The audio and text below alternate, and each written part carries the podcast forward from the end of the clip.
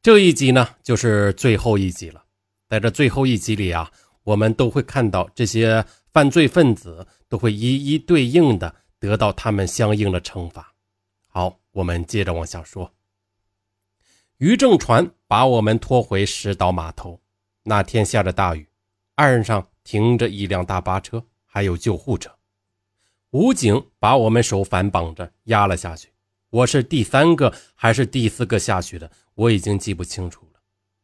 我们先上了大巴，开出去没有多远，警察不知道从哪里呼呼的全部都冒了出来。之前他们藏着，不敢让我们看见，等全都上了岸才现身。然后一人一辆警车把我们都带到了派出所。他们搞得很紧张，其实我的心情还是非常不错的，知道这回肯定死不了了。上刑警队的时候，武警跟我说：“别害怕，把事情都交代清楚。要是没你什么事儿，你很快就会回家的。”我说好，便再也没有说别的。刘贵铎在之前把我们的家庭住址全部都记了下来，如果谁要敢说实话的话，他就去找人。再加上当时也存在一些侥幸的心理，审讯的时候我也说是包德杀了所有的人，逃跑了。审我的人就说：“你说的这个，要是我跟你说的话，你自己也不会相信的。”他们领导来了之后，告诉我还没说实话呢。他瞅瞅我，也没有吱声。他对我说：“人家都说了，第一个死的人是夏启勇，对不对？这里面你是最轻的，反而还不招呢。”他点了我一句。那时候第一遍口供都已经倒完了，只剩下签字和按手印了。需要摁手印的时候，我就摁；摁到剩到最后一页的时候，我就不摁了。我想想，越寻思越不得劲儿，我就把它撕了，扔进垃圾桶里，就说了实话。十九岁的黄金波是最先坦白的，他想在案情明了前申报自首情节，但最终没有通过。根据仅有的一点法律知识，赵慕成觉得自己应该会被判死缓或者无期。律师说应该是有期徒刑。换过律师后，又告诉他十年以内。他想着八年，他以为八年挺好的。开庭时，赵慕成他戴着手铐脚镣走进法庭时，看见母亲坐在旁听席上，是泪流不止，他也忍不住流泪呀。想回头看看，想跟母亲说句话，却屡次被法官制止。跟赵慕成同监的嫌犯也是个船员，在一艘近海收购船上杀了八个人，抢走了十万块钱。就是这位同监的嫌犯，神神叨叨端坐时，脑袋乱晃，双手狂甩，将一本教人放下心结的心理书背诵的烂熟。法庭宣判时。赵慕成听到有期徒刑四年的判决时，心里乐坏了，当庭表示不上诉。出狱前的那个晚上，他趴在铁栏杆上，向附近监视的黄金波喊道：“我要出去了，你缺什么东西，我给你邮寄点不用了，家里都给寄了。你呢，自己出去，别再那啥了，小心点黄金波。最终跟刘贵铎、江小龙、刘成建和船长李成全一样，被判处死刑。鲁荣于二六八二号最终活下来的十一人均有罪获刑，这其中的刘贵铎，他一直死硬着，他否认了所有的指控。儿子判死刑后，刘贵铎的母亲哭着对记者说：“要是船上的人……”都能像鱼一样游泳就好了。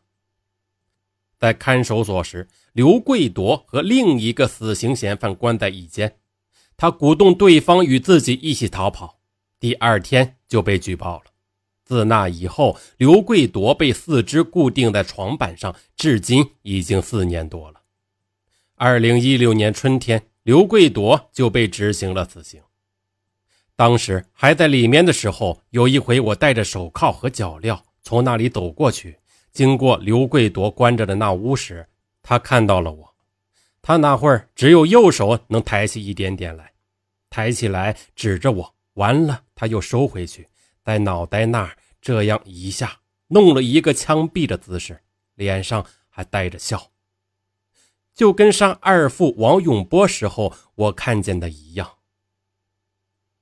出狱时，赵慕成二十九岁，他的女朋友也去了上海，并且断了联系。此时什么都没有了，他得从头开始。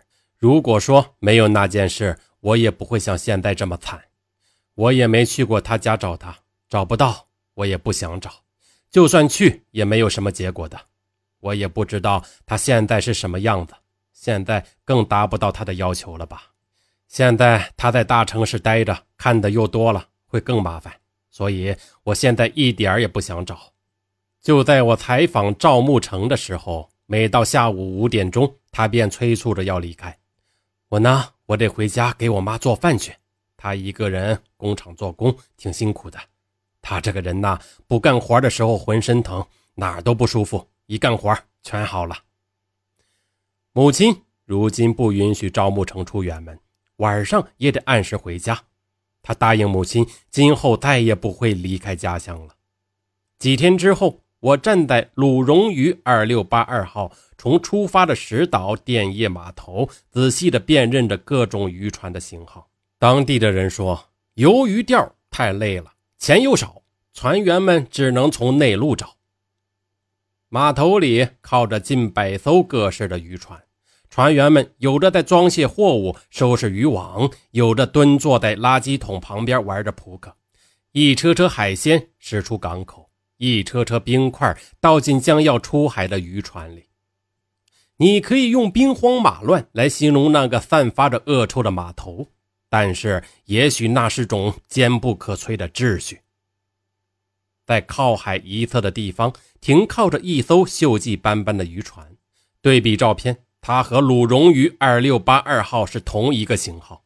我跳了上去，渔船看来已经废弃很久了，遍地散落着连霉菌也已经死掉的垃圾。从船头走到船尾，我只用了四十多步，然后又绕到右侧舷梯，爬上船长室。地上散落着几本书籍，控制台右侧放着水杯、洗洁精，还有一页封存过的。韩国海警散发的提醒手册，控制台左侧赫然堆着一叠黄色的冥币，后侧的船员寝室里也已经空空如也。侧面的墙上写着“万能的父”，低矮的棚顶画着女人的裸体。走出船员室时，我注意到门上的留言：“走了，胜者为王，败者为寇。”拜拜。说到这里呢，第一篇的纪实答案已经说完了。喜欢上文的听友继续关注，接下来的节目会更加的精彩。上文会继续为大家，呃，亲情的奉献更精彩的纪实答案。好，感谢各位听友的欣赏，别忘了点击订阅，每周都有更精彩的答案纪实故事为大家奉上，千万不要错过哦。